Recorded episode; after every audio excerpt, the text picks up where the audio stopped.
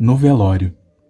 A intenção pode ser boa, mas grande parte do que se faz para tentar conter a dor do luto alheio tem o efeito contrário. Se queremos ajudar, podemos evitar que ela seja amplificada pela prática, muitas vezes inconsciente, de gestos e atitudes convencionais em direção aos pais. No caso de um funeral pela perda gestacional, não pense em faltar. Você não faltaria ao enterro de uma criança. O que não dizer? Como você está?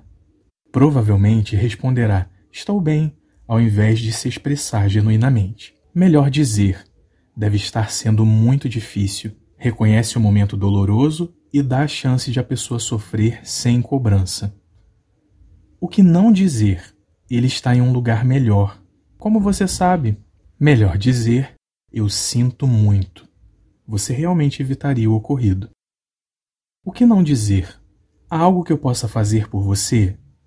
Receber muitas propostas de ajuda pode ser opressor.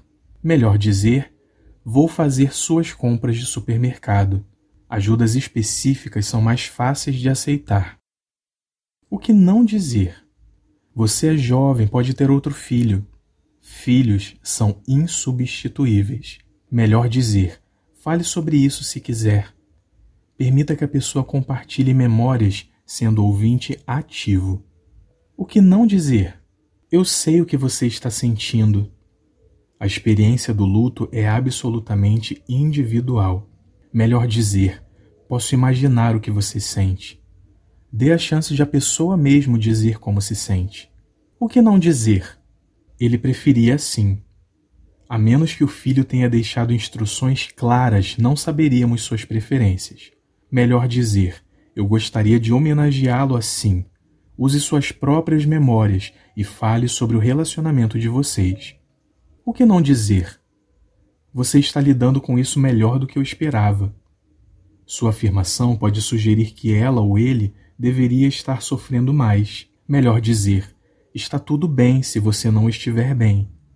Dê à pessoa a liberdade de se sentir como for. O que não dizer? Nada. Muitas pessoas simplesmente nunca mencionam a família ou o nome do filho. Melhor dizer, lembra quando.